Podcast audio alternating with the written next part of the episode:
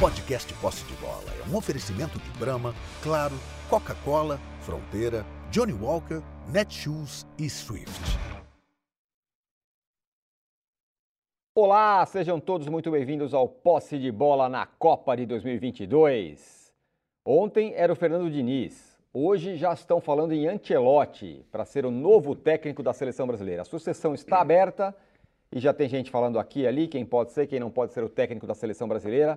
Esse será um dos nossos assuntos hoje aqui no nosso Posse de Bola. E também vamos falar, claro, da primeira semifinal que acontece amanhã, Argentina e Croácia, Modric contra Messi. Quem é o mais importante para o seu time? É sobre isso e sobre muito mais que vamos falar no Posse de Bola de hoje. E eu estou aqui com José Trajano, Arnaldo Ribeiro, minha querida Marília Ruiz, e daqui a pouquinho estaremos também com o Mauro César lá direto do Catar, com as últimas do que tem acontecido lá. Não tem jogo hoje, não teve jogo ontem. O Trajano estava até meio deprimido aqui que não tem jogo, mas amanhã tem. E nós já temos uma enquete aqui no ar com a notícia do dia, né? A possibilidade do Ancelotti ser o treinador da seleção brasileira. Ontem a conversa era o Diniz, hoje, como eu falei, é o Ancelotti. A nossa enquete é muito simples e é a seguinte: Ancelotti é o nome ideal para dirigir a seleção brasileira? Sim ou não? Muito simples, muito fácil. É, vou começar com José Trajano. O Mauro já está com a gente também. Boa. Daqui a pouco já vou acioná-lo lá direto do Catar. José Trajano, me dá uma impressão que a voz do Ronaldo tem sido a voz que está direcionando ali quem vai ser o técnico. Ontem falou do Diniz, hoje falou do Ancelotti. Tem gente que falou, pô, acordamos, dormimos com o Diniz, acordamos com o Ancelotti. Melhorou. Fato é que parece que essa história de técnico estrangeiro na seleção, uma hora vai rolar, né? Olá a todos e todas. É, vai, vai, tem que rolar, né? Não vai ficar sem ninguém. Não é o Valdemar que vai assumir. Olha como tem saudade daquele vídeo. O, o Mauro conhece muito bem o tem vídeo. Que assistir uma vez por mês, É, pelo uma, menos. uma vez por mês tem que botar. Ainda mais nesse momento agora de expectativa do novo técnico. O vídeo do Valdemar com o nosso querido Lúcio de Castro, que ele nega, mas é verdade. Tem que ser ele. Estava lá no Gargarejo. Cícero Melo perguntando. Cícero Melo e tal, devia ser repetido. Olha, cada dia vai ser um. Porque é tudo na especulação, no sonho, na vontade. Claro, se viesse o Ancelotti, ótimo, grande nome, experiência. Não tem experiência em seleção, mas tem experiência de vida, como técnico, lidando com grandes estrelas no futebol, dirigindo grandes times de futebol, né? tem uma carreira invejável. Seriam, e mudaria tudo, né? a relação do torcedor brasileiro com o técnico estrangeiro, a seleção com o técnico, mudaria tudo, né? Mas, por enquanto, é aquela especulação. A gente vai. O, como é o nome do presidente da CBF, o famosíssimo Edinaldo. quem? Edinaldo Rodrigues. Ah, sim, esse aí. Tá. É, disse que só em janeiro, mas não não sei se mandou enviados para conversar. Então vamos esperar. É aquela fase que tudo, cada dia um nome vai ser plantado, ou especulado, ou dito, ou não dito. Mas eu gostaria mesmo da volta do Joreca. Aí, tá vendo? Quem é Joreca? Já- Nós estamos aqui conversando antes do programa que a seleção brasileira já teve dois técnicos estrangeiros. O Filpo Nunes, do argentino, mas foi uma seleção que era o time do Palmeiras com a camisa da seleção brasileira na inauguração do Mineirão. Apesar que há controvérsias, que a inauguração do Mineirão não foi bem assim, de- porque consta que nosso saudoso, querido companheiro Silvio Lancelotti tenha sido o autor do primeiro gol Isso. lá no Mineirão, tá? Um jogo Mas entre isso- jornalistas. é, e- isso é um uma outra. teste. Não, não era jornalista, não. Não? É, não, era um campeonato de universitários, Ah, sim. que foi um jogo teste no Mineirão. Sim. E naquela época, Silvio Lancelotti fazia a faculdade de arquitetura. Uhum. Você entendeu? Então, ele fez um gol, se não me engano, de falta. Olha aí. A gente já procurou em todos os lugares possíveis, arquivo do Estado de Minas, não, não achamos nada. Mas sempre acreditamos no saudoso, queridíssimo Silvio Lancelotti. E o Joreca, nós estamos conversando aqui, dirigiu em, compa- em companhia do todo-poderoso Flávio Costa, que foi técnico do Brasil em 50, por duas vezes a seleção brasileira. E o Joreca tem uma história complicada, né, Tirone? Ele foi. Ele foi uma opção de coisa, além de técnico de futebol. Ah, lutador de boxe. lutador de boxe, massagista, sei tudo. lá. Tem a lista de, de empregos. E eu não sei né? de onde ele era, ou de qual é a origem dele. Ele não era brasileiro, Joreca. Apesar desse nome bem sonoro, né? Joreca. Mas voltando ao Ancelotti, eu acho que seria uma- Português, português. Ele era português? Bom, seria uma boa, mas sabe, não, não tem como agarrar. Ah, legal, chegou, vai chegar dia tal, só topa depois de junho, não sei. Legal, se viesse, seria uma baita novidade para lá de agradável, para além, vou dizer até revolucionária, uhum. diante de tudo que a gente vê nos últimos tempos. Uhum. Joreca, nascido em Lisboa, ele era jornalista esportivo, árbitro de futebol, lutador de boxe e treinador. O cara é ideal para dirigir é a seleção, aí, já é imaginou? É o cara, com, esse, cara. com tudo isso? É. Muito bem, só para deixar esclarecido aqui, eu falei que ontem se falou em Diniz, é. hoje se falou em Fala quem falou em... Exatamente. Né? Ontem o UOL deu uma reportagem falando que os jogadores da seleção, isso. e mais o Ronaldo, estavam falando do Diniz, avalizando o Diniz. Hoje o Ronaldo deu uma coletiva e falou que da, do nome do, do Ancelotti. E aí tem uma reportagem no UOL de hoje do Gabriel Carneiro, Igor Siqueira, Bruno Andrade, Danilo Lavieri, Pedro Lopes e Rodrigo Matos, turma que está lá no Catar, dizendo que não só o Ronaldo falou, como é um nome que soa bem para. Mas, mas me permita um adendo. Coletiva onde a, a reportagem ah. do UOL foi proibida de assistir. Exatamente. Convidado e desconvidado, é bom registrar isso. É, mas só, então... A equipe do UOL foi barrada por causa é. da história de que os pentacampeões foram convidados para uma homenagem ao Pelé e ninguém foi. Foi essa a história. Sim, é só para completar a informação, o nome do Diniz é um nome falado pelos jogadores e ex-jogadores, não tem nenhum indício por parte da CBF. O nome estrangeiro, particularmente do Ancelotti, é uma apuração da reportagem que é a ideia da CBF, primeiramente, ir atrás de um nome desse tipo. Então, o Diniz, o Ronaldo apenas comentou o interesse Isso. da CBF, sua também preferência por estrangeiros, mas uma coisa é a patota falando do Diniz, a outra coisa é o que o comando da CBF está indicando, a preferência por um estrangeiro. Então, é, são coisas diferentes. Não é que acordamos com o Ancelotti e dormimos com o Diniz. É, a tendência agora é a comissão da CBF, Edinaldo e companhia irem atrás de um técnico estrangeiro e o Ancelotti é uma dessas opções. Não é simples, vamos explicar aqui durante o programa porque não é tão simples assim. Deixa eu passar para o Mauro que está no Catar é, sobre isso. Finalmente a, a ideia de um técnico estrangeiro ganhando corpo e tudo mais. O Ancelotti é um cara que já não quer mais trabalhar em clubes, talvez seja um nome então, portanto, para trabalhar na seleção, gosta dos jogadores, já acha simpática a ideia. É... Mas tem contrato com o Real Madrid até o fim da temporada 2024. Então ele tem contrato Sim. vigente com o Real Madrid até 24. Teria que, enfim, romper o contrato para assumir a seleção é, agora, se for o caso, ou no meio do ano, onde quer que, quando quer que seja. Mauro, essa ideia é, te que acha, você acha interessante? E segundo, é a hora de a gente falar do técnico ou o técnico é só uma parte dessa questão toda da seleção brasileira depois do fiasco no Catar? O nome é ótimo, né? É, só que me parece inviável. É um nome que dificilmente vai rolar. O Arnaldo já levantou a bola aí. Vai até 2024 o contrato do Ancelotti com o Real Madrid. Esse é um ponto. Segundo, ele teria que é, se desligar do Real Madrid um ano antes. Deve ter uma multa lá, né? Quem vai pagar essa multa? A CBF vai pagar? Como é que vai ser? Ele tem que romper com o clube, né? Deixar o clube no meio do contrato. Esse é o primeiro ponto, que é o Real Madrid, tá? Tem que falar, Real Madrid, não quero mais vocês. Vou lá para o Brasil, está na seleção brasileira. É... Segundo ponto, ele obviamente não faria isso durante a temporada, então seria só, na melhor das hipóteses, em metade de 2023. Uhum. E aí o, o, a CBF tem que colocar o interino. Uma informação também que circulou hoje lá da, da, do pessoal da TNT, me parece que do Vitor Sérgio Rodrigues, né? De que o presidente da CBF teria dito aqui no Catar que nenhuma chance de interino.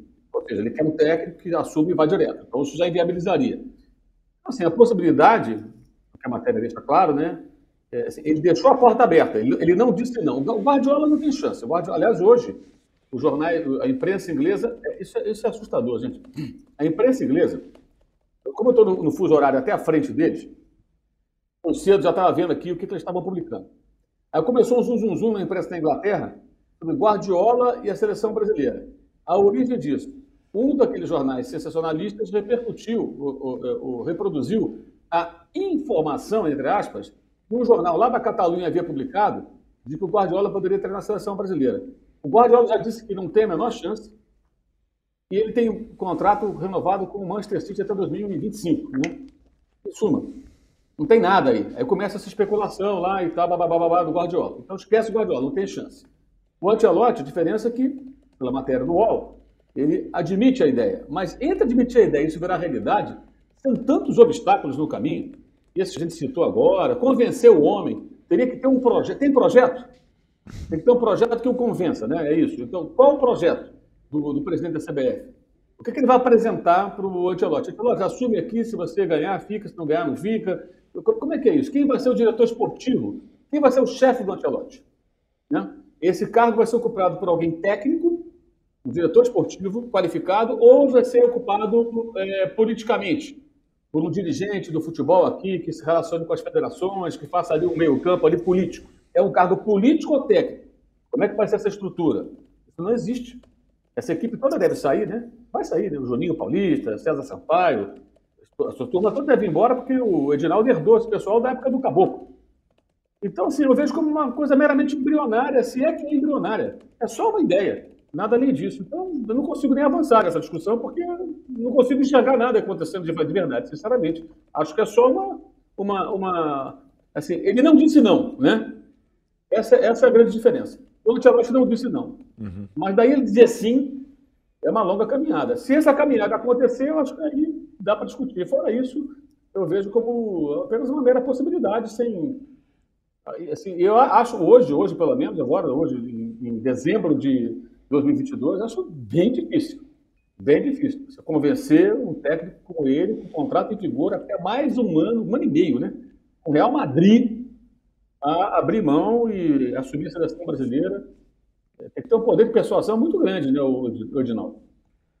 Muito bem. É, só para recapitular aqui, matéria do Gabriel Carneiro, do Igor Siqueira, do Bruno Andrade, Danilo Lavieri, Pedro Lopes e do Rodrigo Matos, estão todos lá no Catar, é, dizendo que é, o nome do Ancelotti é um nome que a CBF acha interessante. É, esse é o avanço da história, né? Se Só vai... faltava a CBF não achar interessante. Aí seria é, uma matéria mas é melhor é capaz. ainda. Até, até ontem a conversa não, não era... Não, não, CBF, não precisamos de técnico estrangeiro. interessante. A conversa até outro dia então, era essa, né? É, até ontem. Então essa, essa é a reportagem assinada por essa turma toda que eu falei, é... que está lá no Catar, apurando e bem apurando.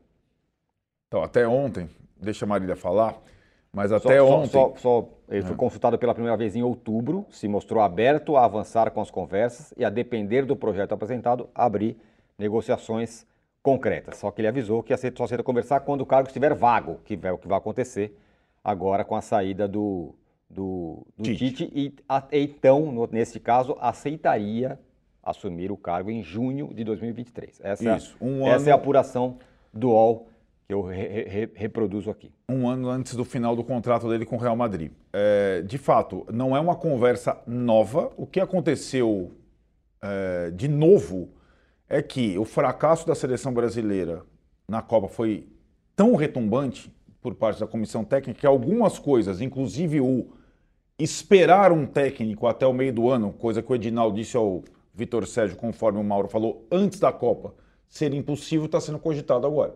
Né? Sim. Para esperar um técnico europeu que esteja trabalhando até o final da temporada europeia em junho, hoje a CBF já cogita essa situação porque é, não vê opções e não temos grandes opções ou não temos nenhuma opção fora aquela questão de Níspero ser um técnico diferente. Mas convenhamos, não seria uma revolução, como disse o Trajano, seria apenas uma mudança.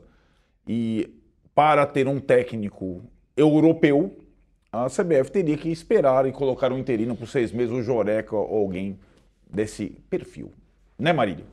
Marília, boa tarde. É... Tem essa história, não, mas tem que assumir agora, não tem que assumir. Como você costuma dizer, né? O Brasil não tem nada para disputar daqui até a próxima Copa. Tem lá uma, duas Copa América, uma, sei lá o quê, essas eliminatórias que não avaliam nada, então também esperar não seria um grande problema, né? Pois é, é eu, eu, tenho, já que não temos uma informação, eu tenho uma sugestão revolucionária. Diga. A CBF, eu, uh, eu, fui estudar o calendário novamente do ano que vem, justamente por conta dessa história de, de seleção brasileira sem técnico, e nós temos duas datas FIFA inúteis, uma em março e a outra em junho, para amistosos. Depois temos possibilidade de data FIFA com eliminatória, que ainda não tem calendário, a partir do segundo semestre. O calendário da CBF, já para o ano que vem, diferentemente dos anteriores, vai parar seus campeonatos para as datas FIFA. Isso significa que ele não vai poder fazê-lo em 2024, quando a gente tem Olimpíada. E os times brasileiros oferecem o seu sub-bebê Olimpíada, que os times europeus não oferecem. Então, eu sou a favor de limar da CBF, abrir mão dessas duas datas FIFA de março e junho, puxa o calendário todo um pouco mais, as férias começam antes e o ano que vem, em 2024, a data FIFA tem algum sentido para a seleção brasileira. E aí só precisa de técnico no outro ano mesmo. Põe o técnico da seleção olímpica para treinar nas eliminatórias o time que vai para a Olimpíada de Paris. Uhum.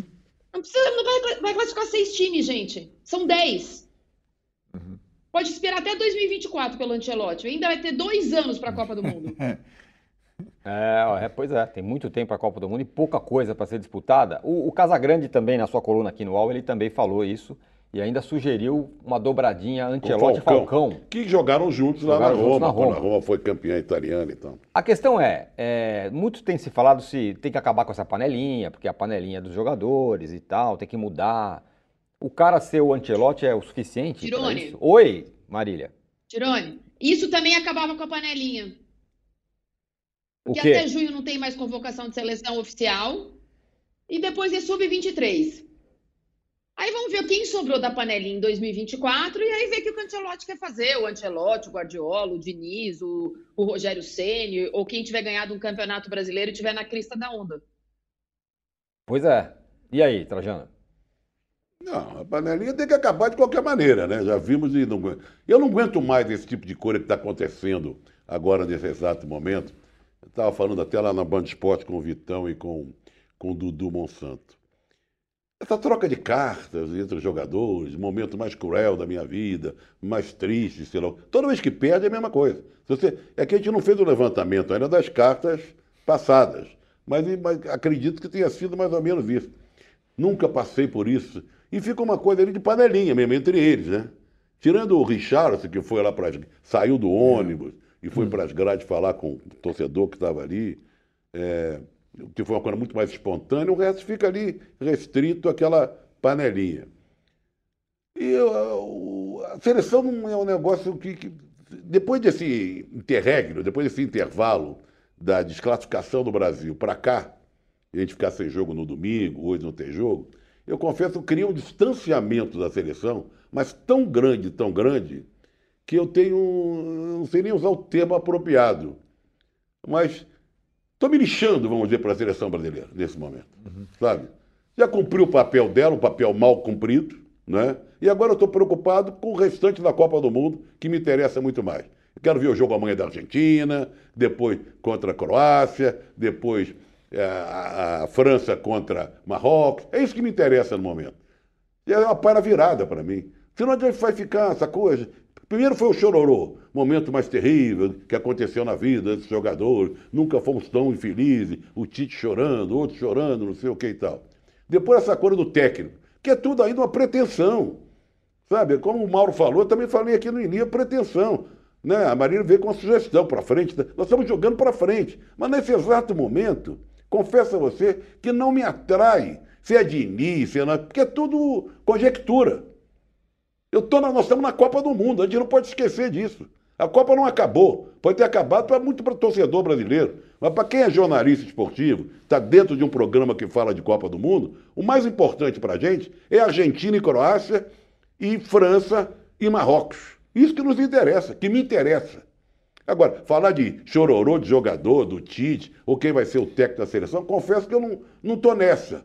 Falo por falar. Eu sou, me pergunta, eu respondo. Mas não está dentro da minha lista de, de assuntos prediletos nesse momento. É que, na verdade, o que aconteceu depois da eliminação do Brasil, a cada jogo que a gente assiste é, de, das seleções remanescentes, fica claro que o Brasil, para frente, precisa de uma coisa diferente em termos de comando, né? Essa Copa acho que escancarou isso. Porque tinha aquela impressão que o Tite, melhor técnico brasileiro, fosse capaz de. Não foi. Então, o que acontece é uma evidência que o Brasil tem que partir para quebrar o seu tabu e fazer a revolução. Porque tanto o Joré quanto o Filpo Nunes vai estão lá na história, mas não foram técnicos estrangeiros da seleção brasileira. Não, foi uma coisa. É, exato. É, então, se como você falou, a gente tem que entender o seguinte: é, desde 2006, é, a Copa pós-Penta, que foi a última conquista, as escolhas de técnicos de seleção brasileira foram trágicas. Foram duas tentativas de recuperar ex-campeões do mundo, Parreira e Filipão, certo? Uma tentativa com Dunga, que era um jogador vencedor, né? Que não era técnico. E duas tentativas com técnicos Sim, do Corinthians. Exato, você ainda está voltando de novo para o assunto técnico. Sim, mas acho que essa... E é capaz de acabar o programa aqui, não falar não, um não, minuto não, não, sequer de Argentina não, e Croácia nós vamos falar. E, e de França Mas é e Marrocos. Que, é que eu não falei do Ancelotti até agora, então eu preciso falar. Não, falo, não você tinha não, falado. Não, eu só estou dando as informações, eu não ah, dei bom. a minha opinião ah, tá. sobre. Né? Então, eu. Não, Pirou não perguntou. Estou tentando dado. falar a minha opinião. Eu acho que é o nome ideal para a seleção brasileira. E tem uma série de coisas que é, permitem esse, essa, esse sonho. Entre os quais ele se dá muito bem com jogadores brasileiros. Comandando, não é fumando charuto com os caras depois que o Real ganha. Mas é comandando os jogadores brasileiros, melhorando os jogadores brasileiros. Ele tem história com o Vinícius Júnior, tem história com o Rodrigo, tem história com o Richarlison, tem história com o Militão, que são caras que vão permanecer no grupo para a próxima. Não são os caras da panela. E a pior coisa para o Fernando Diniz foi os caras da panela terem falado o nome do Fernando Diniz. Porque queimou? aí. Você acha que queimou? Queimou. É claro que queimou. Só, só um parênteses aí, eu li uma declaração do Vinícius Júnior durante a Copa, que o Antielotti mandava recado para ele durante a Copa. Sim, né? sim.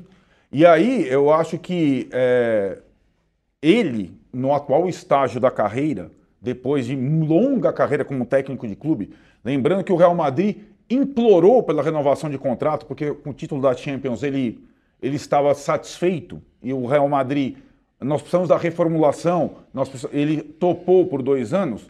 Eu não acho uma, uma, uma viagem essa possibilidade, porque eu entendo que o treinador de futebol, é, já com a carreira satisfeita em termos de clubes, tenha, digamos, o desejo de ser o primeiro treinador estrangeiro a comandar a seleção brasileira. Isso é uma coisa atrativa, né? eu, eu imagino que seja. Então, se conseguir isso, eu acho que seria de fato uma revolução, como você falou no início. Desde técnico que, estrangeiro. Desde que ele não tenha uma sogra adoentada. Desde que ele não tenha sogra ou traga a sogra para o Brasil. Então, eu acho que seria uma, uma ótima e uma coisa que. Estou fazendo a conta 2002 para cá, está 20 anos de atraso. O Brasil deveria ter optado por um técnico estrangeiro há 20 anos. E agora está cogitando essa possibilidade. Com o Edinaldo, ou sei lá quem, está cogitando, enfim, essa possibilidade. Nós vamos daqui a bom, deixa eu dar o resumo primeiro a parcial da enquete até aqui. A gente vai mudar de assunto já, calma. É, Ancelotti é o nome ideal para dirigir a seleção? 76% diz que sim e 24% diz que não. Eu vou passar para outro assunto, mas antes eu quero ouvir o Mauro sobre o seguinte, Mauro. É, tem um, um senso comum que diz que os jogadores adoram estar na seleção. Talvez não, não que gostem exatamente da seleção, mas adoram esse ambiente da seleção e tá, tá, tá, tá, tá, tá. Um técnico estrangeiro é o suficiente para mudar essa, esse, esse, jeitão de como é a seleção, são os parceiros, são os amigos e tal, e a panela? É, é, essa é a dúvida que eu tenho.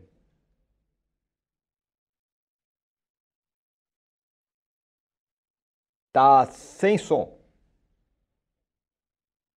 Perdão. É, acho que depende do técnico, mas acho que o mais importante é que seja um técnico melhor.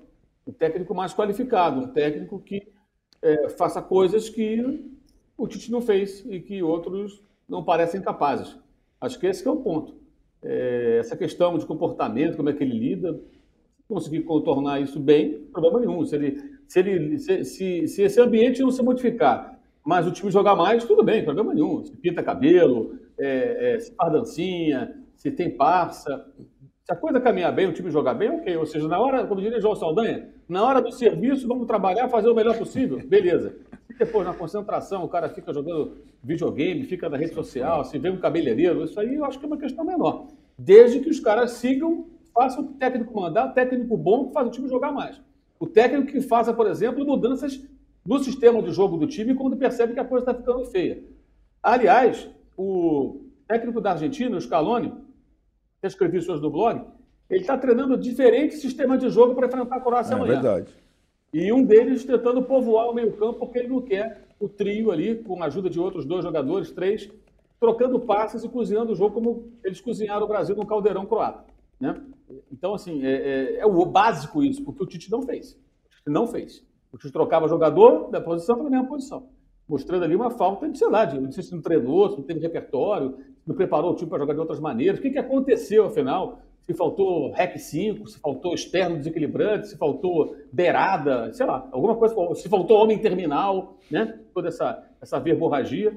Então tem que ser um cara. O Ancelotti é melhor que o Tite? Sim, óbvio, né? Então, se for o Ancelotti, legal. Porque ele vai lidar, ou qualquer outro. E como eu já falei, talvez não precise ser um cara é, é, desse tamanho, porque é, é, difícil trazer um cara assim. Convencer um cara desse, que treina um time de ponta a comandar a seleção, é muito difícil. Mas tem que ser alguém competente.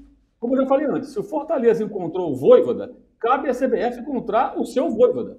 E pode ser um técnico que talvez não seja o primeiríssimo escalão, porque esses não treinam seleções, mas que faça o Brasil jogar mais bola, jogar mais futebol, ter uma seleção mais competitiva. Eu acho que os jogadores são bons. E carece uma outra posição, mas dá para fazer mais com essa rapaziada que está lá. Com mais outros que estão chegando. Tem uma garotada também chegando e até outra Copa nossa. Vai ter muitos jogadores jovens chegando, jogador bom, alguns vão estar mais maduros e, e, e tudo mais. Muito bem. Ó, então vamos mudar do assunto, Trajano. Vamos falar agora da semifinal, tá? Argentina e Croácia, portanto mudamos a nossa enquete. O final aqui dessa aqui ficou. Ancelotti é o nome ideal para dirigir a seleção? 76% sim, 24% não. A próxima enquete que vamos falar aqui, eu quero ouvir de todos vocês também, é o seguinte: sobre a semifinal de amanhã. Quem é o cara mais importante para a sua seleção? É o Modric para para a Croácia ou é o Messi para a Argentina? Vai, Arnaldo. Olha. é o Messi ainda. É, embora eu não consiga ver nenhuma seleção sem com alguma chance de ganhar a Copa sem um desses dois comandando o, não é o meio, comandando o time literalmente. Aliás, são dois 10 completamente diferentes, mas brilhantes. O Messi vence porque acho que ele é capaz de desequilibrar partidas um pouco mais do que o Modric, mas é um páreo duro. Marília, eu sei que você não gosta muito do Messi, Messi. mas qual é a sua sobre sobre não, essa Messi, sobre a enquete? Acho que vale, vale o que eu falei outro dia em relação a Messi e o Cristiano Ronaldo em Portugal. Existe já Portugal sem o Cristiano Ronaldo, não existe Argentina sem o Messi ainda. Mas e, então o, é o Messi. e o Modric sem a Croácia? Ou ao contrário, a Croácia sem o Modric. Modric é, um a, a, a, Croácia sem uma... o Modric. A Croácia sem o Modric é um jogador que é o maestro desse meio de campo, que é o ponto forte da Croácia, e até por isso o Scaloni parece que vai colocar quatro no meio de campo, porque, veja, ele não quer ser surpreendido pelo óbvio, que vai ter mais gente no meio de campo da Croácia. Ó, oh, mas eu acho que a Argentina sem o Messi perto do seu jogador genial, terminal, decisivo e animicamente a alma desse time. E aí, Trajano? Eu também vou de Messi. Agora, eu queria uma pergunta que eu jogo no ar. Claro, poxa, eu acho que a Argentina e Messi, sem o Messi, já era. É... Vou transportar isso para a França. É. Nós falamos de número 10, o Messi número 10, Modric não é número 10, é da Copa, é 10? É. É 10? E o, o 10 da França é o Mbappé, né? Mas quem está acabando com o jogo não é exatamente o Mbappé, como homem que, que, que é o Crisma, é. né? Uhum. Então, eu queria saber se, sem o Crisma, a França consegue avançar, dependendo só do Mbappé. Olha, é, eu acho que... É, boa pergunta. É, talvez com um daqueles cortados do meio, acho que a França talvez sobrevivesse. Não, mas o que, o tem, Pogba, o que, tem, o que tem, que tem lá. O que tem, não. Acho que não, não conseguiria. E você nem está falando do principal, né? Do, do craque. Está falando. É, é, eu acho que esses é curioso. Não, porque pode ser, essa pergunta pode se estender para claro, isso, entendeu, claro. Sim. Tirone? Eu acho que os três, as três seleções mais cotadas, a gente não está falando de Marrocos, dependem muito das suas principais figuras. Né? Se algum, acontecer alguma coisa, a dor de barriga, qualquer um desses três aí, é, é, é um problema que pode significar eliminação. A, a Marrocos já, já provou nesses quatro jogos, com contusões, lesões, é, cãibras, tal, que é um time que consegue se virar com desfalques, né? Com desfalques jogadores principais até. Mas olha, isso, acho que isso poderia desequilibrar a Copa. A, a, ausência de um desses dessas figuras, ou de uma dessas figuras que, que de fato desequilibram, cada um do seu jeito. Mauro, é, sobre esses caras, esses dois é, protagonistas do time. Aliás, o Igor Almeida discorda de vocês, viu? Tira o Modric, Modric da Croácia e o time acaba, diz ele. É, então, é difícil. É... Não, e eu incluí uma outra pergunta aí no meio. Sim. É. Se tira o Crisma da França, o que acontece também? Com a França, exatamente. Agora, Mauro, sobre isso, e você tinha falado um pouco da, da, da Argentina e do Scaloni. Diga lá. É, mas assim, a resposta é os dois, né? Como diria Chacrinha, os dois, não tem jeito, né? Os dois são importantes. Os dois são fundamentais. O Modric é o cara que dita o ritmo dentro da estratégia da Croácia. E o Messi é a alma, o coração, os pulmões, é, é, é tudo na, na, Argentina. E os argentinos estão literalmente é, é, tratando o Messi, o grande salvador, né? como o cara que vai conduzir no, estilo maradoniano o Argentina para o título mundial. É, sem exagero nenhum o que está acontecendo. Então, assim, os dois são, são importantes desnecessário dizer, né? Tira um vai fazer falta, tira o outro vai fazer falta demais também, evidentemente. Né? Os demais ali são coadjuvantes, tanto o Messi quanto o Modric. Agora, a, a seleção da, da, da, Argentina, eu imagino né, que depois do que aconteceu no jogo do Brasil, é, eu imagino uma Argentina mais bem preparada para esse jogo. E também depois do que aconteceu no jogo da Argentina, porque o jogo estava 2 a 0 é. aquele gol não se toma, aquele gol no final, jogadinha ensaiada ali, com o jogador deitado atrás da barreira, aquele gol não se toma. Tomar um gol naquele último momento do jogo de Copa do Mundo, pelo amor de Deus. Mas a Argentina foi bem depois na prorrogação, né? Teve até perto de fazer o gol, mandou bola na trave, reagiu bem aquilo, né? O time tem tipo essa capacidade de, quando parece que ela está ali cambaleando, abalada, ela reage bem. É, então, eu imagino que a Argentina não é bem preparada. E a Croácia, eu creio que vai fazer algo muito parecido com aquilo que apresentou contra o Brasil. A estratégia não deve mudar muito, não mudar um pouquinho aqui e ali, mas é, deve ser mais ou menos a mesma coisa, tentando ter aquele controle do jogo, um jogo mais é, controlado, potenciado a partir da sua posse de bola.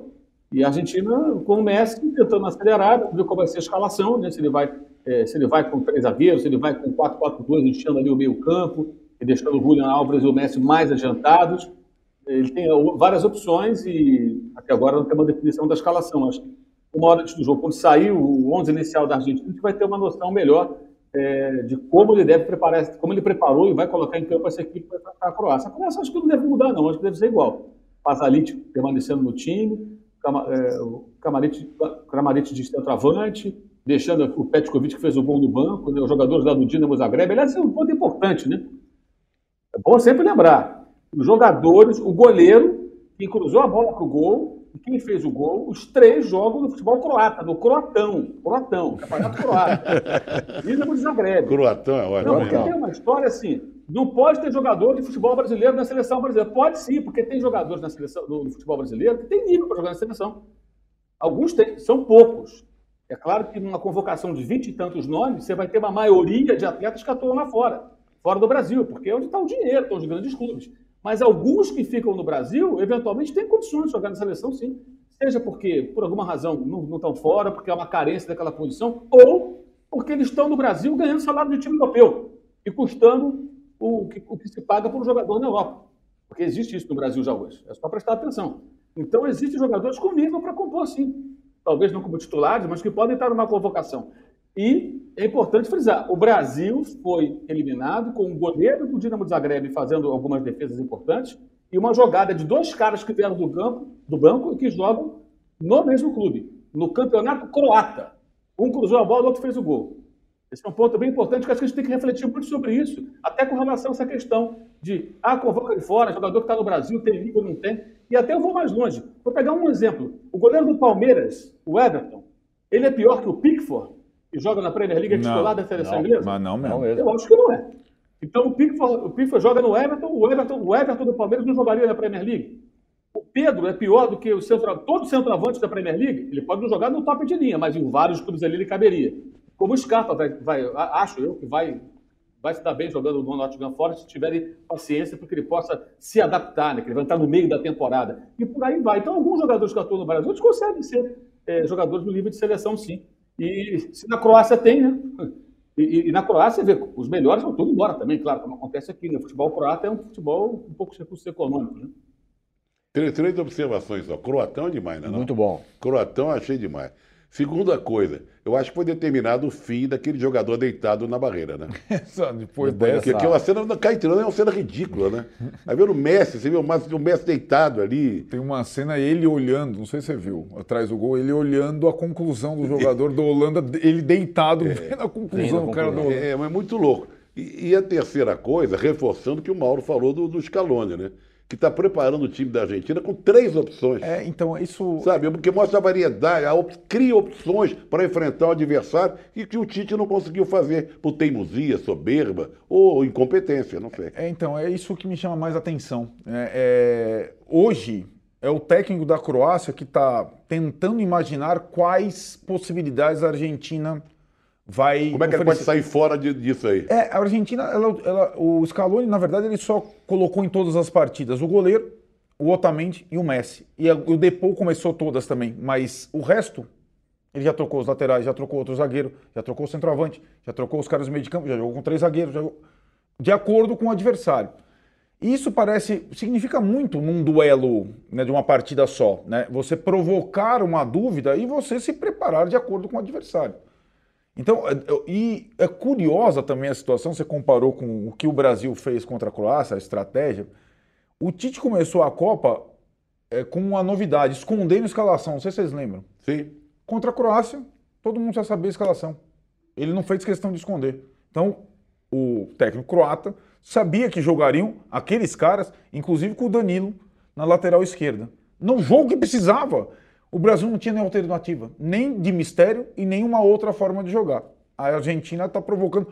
Pelo menos o cara não vai dormir, o técnico da Croácia, porque ele tem que preparar um, antídotos para uma, duas, três formas de jogar, dependendo como a Argentina começar o jogo. Aqui, sobre a pergunta do José Trajano, o José Santos fala que o Griezmann é o melhor jogador da Copa. É um dos melhores mesmo. É o melhor jogador da Copa. E... Não sei se é o melhor, mas que é um dos melhores, certamente. E o Francisco Odair, ele pega carona um pouco no que a Marília disse, eu vou perguntar para ela, ela fala, a Argentina será, continuar, continuará sendo grande mesmo, mesmo sem o Messi, e a Croácia, quando não tiver mais o Modric, talvez não, não seja uma seleção tão forte quanto é hoje.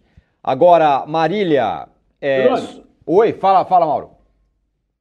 A Croácia foi terceira colocada Isso. em 98, né? Sem Modric. Sim, é verdade. Modric era é verdade. Não, não, não é uma... Não Exatamente. Modric, tinha outros bons jogadores.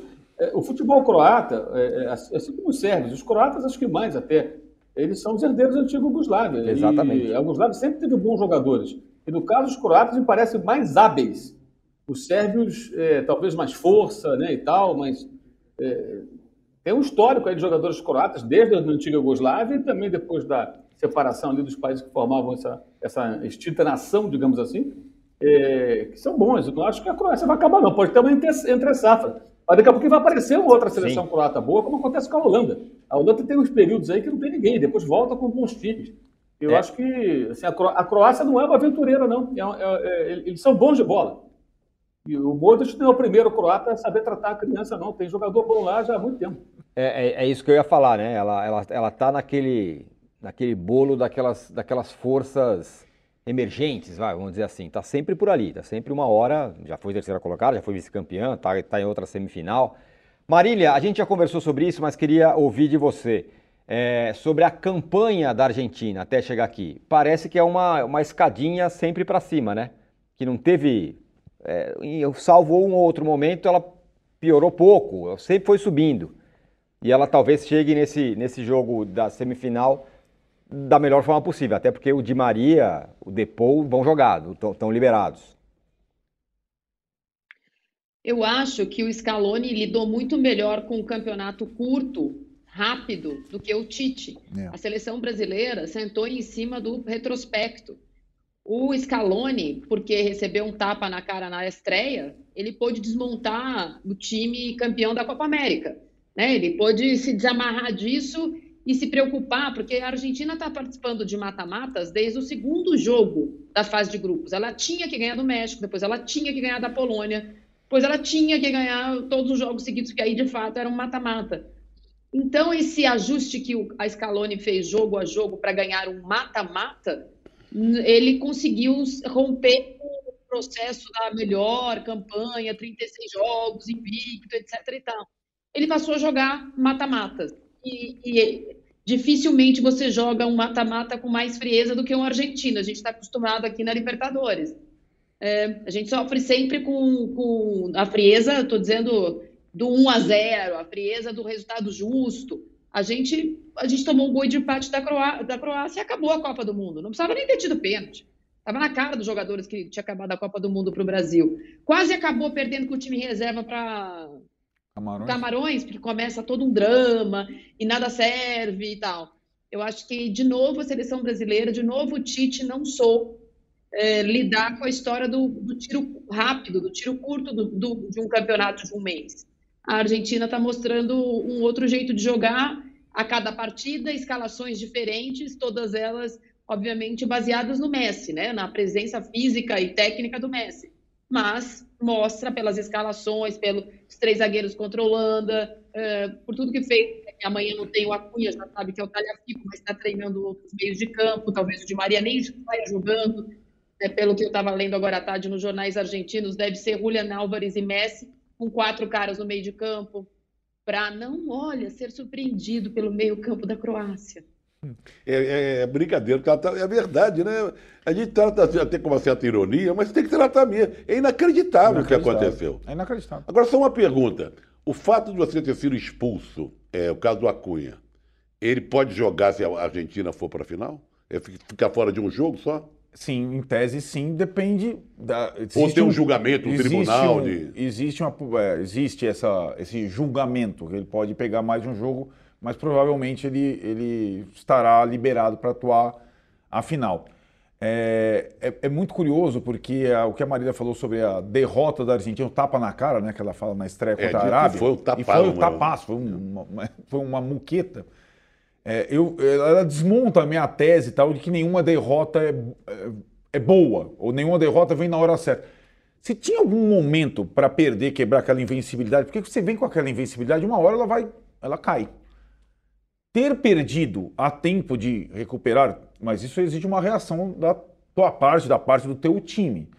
Mas acabou sendo benéfico né, nesse aspecto. Ela, ela tocou Não, um mas aí teve, teve coragem no técnico. Né? Exatamente. Né? Tomou esse tapão e, e, reagiu de uma forma Não, mudando. Mexeu no time. É mexeu. o que o Arnaldo e a Marília falaram. Mexeu é. no time. É, Transformou o time numa outra coisa. Né? Mexeu né? num time que parecia ser o time ideal para a Copa e que se mostrou na estreia não E sempre é bom ideal. lembrar, já foi lembrado, não só foi campeão da Copa América, mas chegou com a banca com, é. com de 30, eram 36. Era quantos jogos invictos? Invencibilidade da, história, da, história, né? da história. Ia bater o recorde de invencibilidade da história. Isso. Né?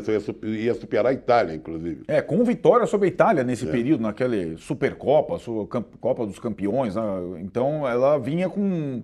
E, e, ele não hesitou, por necessidade também, em, em, mudar tudo. Romper com aquilo. Romper tudo, né? Agora, o Trajano. Tirone. É, oi, fala Marília. É, só para dizer que o Montiel e, e, o Acunha, eles estão suspensos por amarelos. Quem está suspenso por vermelho é o jogador de Marrocos. É isso. Ah, então. É isso. Então, então fica suspenso só do próximo isso, jogo. Isso, isso. Desse jogo aí. Não foi vermelho, né? Desse foi, jogo foi, aí. Foi, tá. é. um, cartão tá. amarelo. Ele joga o terceiro e quarto ou a final. Tá legal. Só pode esclarecer que eu estava em dúvida com Sim. isso. Agora, Trajano, a gente colocou nossa enquete aqui, vou até dar uma parcial aqui como está. Quem é mais importante para a sua seleção? Messi para a Argentina, 70%. Modric para a Croácia, 30%. Eu tenho um pouco de dúvida. Eu não sei dizer exatamente quem, mas Neymar já está fora, pode ter sido a última Copa dele. Cristiano Ronaldo está fora, pode ter sido até o fim da carreira dele. Temos aí o Messi e o Modric. Esses também a, vai ser a última Copa deles. Também tem esse componente é, só um deles ainda tem chance de ser campeão do mundo. E uma tristeza para o futebol. Né? É. São vários nessa né, Copa. Né? Sabe, é, essa Copa está se muitos jogadores estão grandes ídolos estão se despedindo. E, mas é sempre assim. A Copa também é, é, acontece sempre.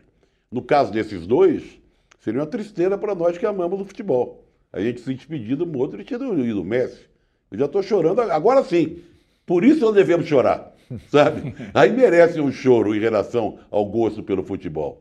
Você, você nunca mais assistiu o Messi numa Copa do Mundo? O Modric na seleção da, da, da Croácia? É muito triste. Lamento muito. Então vamos até a última gota aproveitar esse jogo de amanhã, né? Curtir muito esse jogo de amanhã.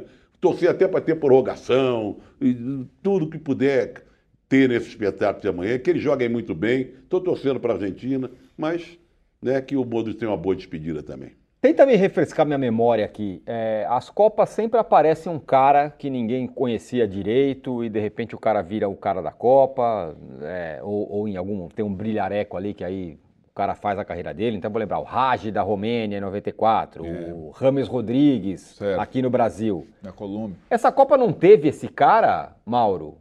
Eu, eu confesso que eu não estou lembrando alguém que tenha eu falo um Zé Mané, assim, que ele... Não, não... Não, é, Zé Mané, mas um Porque a gente está falando dos caras, dos caras, consagrados. Estou falando do Neymar, do Cristiano Ronaldo, dessa turma, do Mbappé.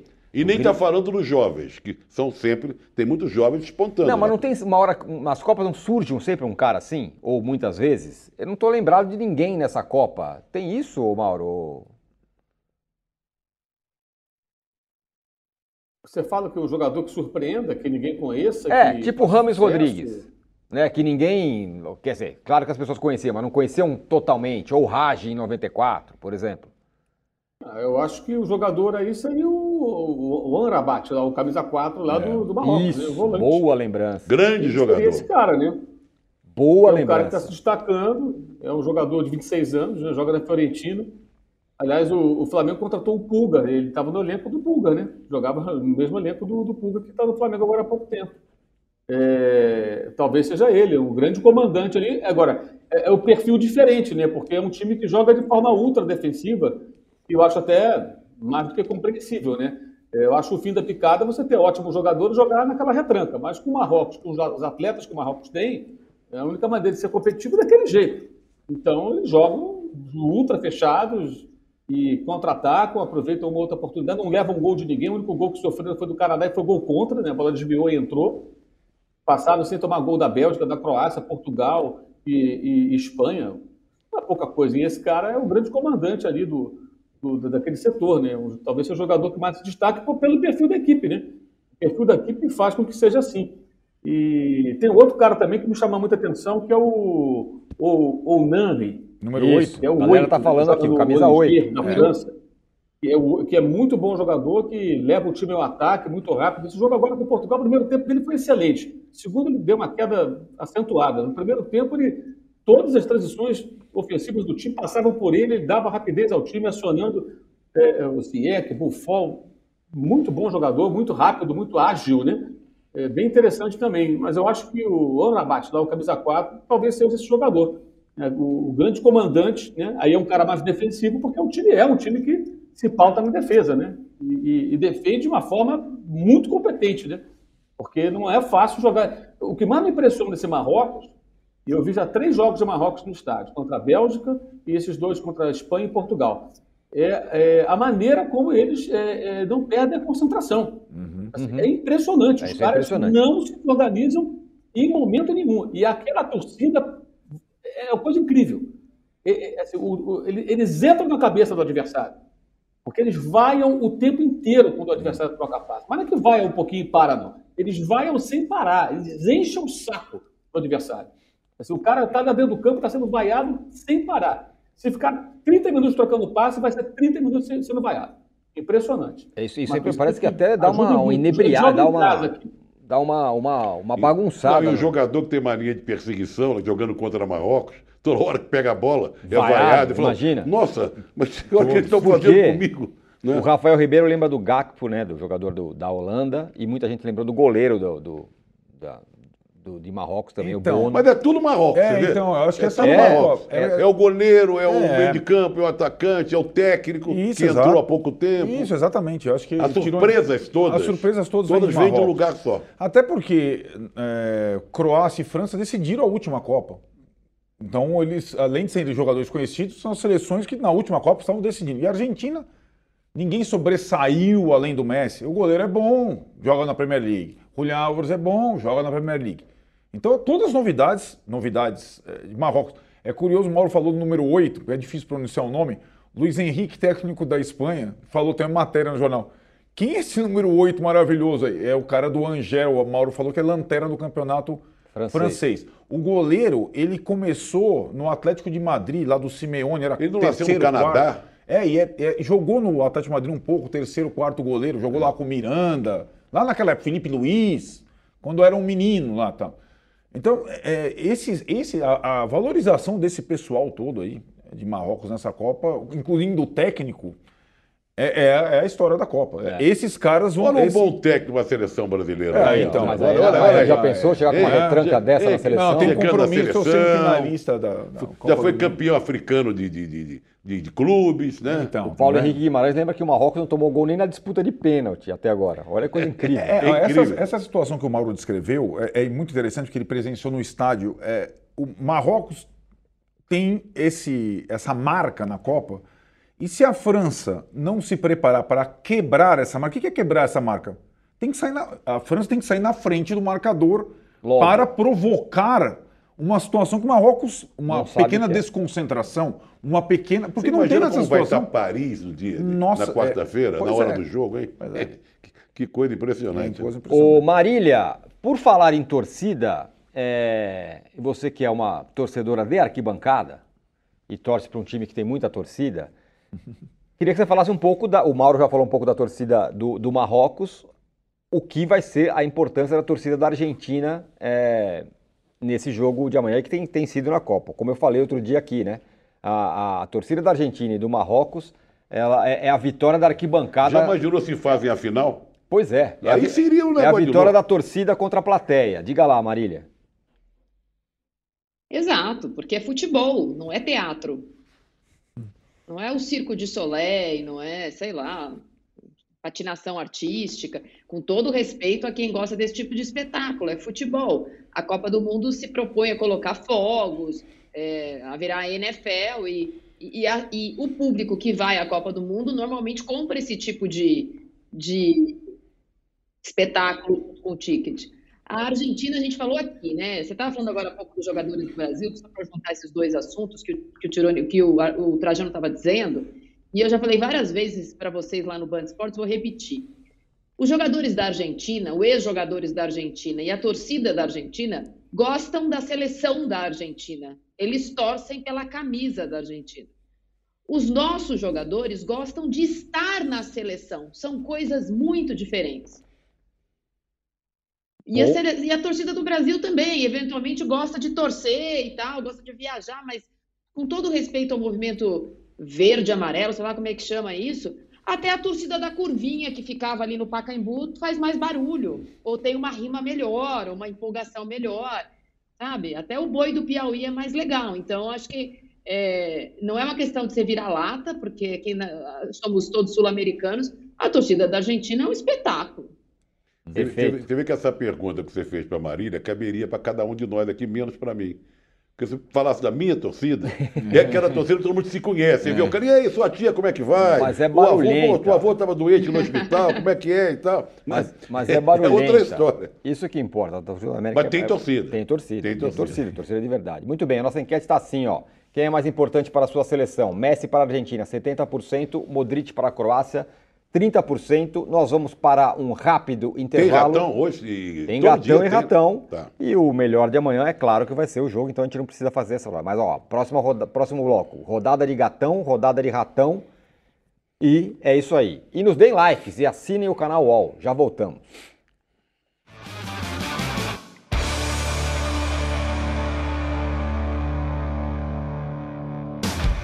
Saudade acabou. O maior festival de pré-carnaval de São Paulo está de volta. Vem aí o Carnaval 2023. Shows de Zé Neto e Cristiano, Glória Groove, Barões da Pisadinha, Cláudia Leite, Dub Dogs, Luísa Sonza, Baiana System e muito mais. Dia 4 de fevereiro no Allianz Parque. Garanta já o seu ingresso. uol.com.br barra carnawalsp ou na ingresso.com. Carnaval, o seu reencontro com o carnaval é aqui.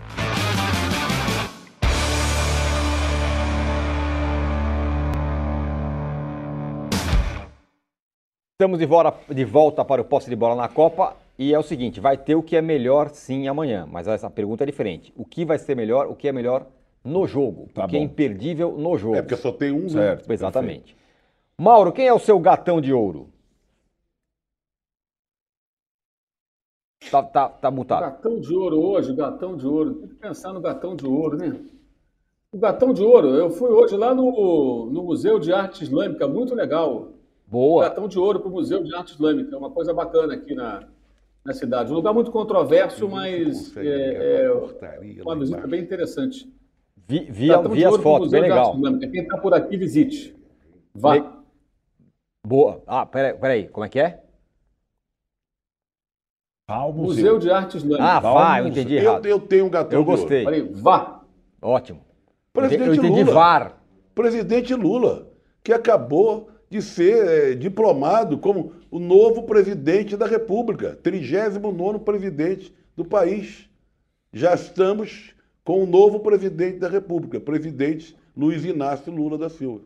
Muito Exatamente. bem. Marília, quem é o seu gatão de ouro? Alexandre de Moraes, que diplomou Tá o bom. candidato eleito. É, aí, ó. Não, e Vou- mais, que fez um discurso contundente, né, chamando na xixa, até, como diria o até outro. mais longo. É, é. O Juca tá representado pela Marília hoje, viu, Marília? Enviado especial do Juca. E hoje. o seu, De todos Arnaldo? os jeitos. Exato, exato, exatamente.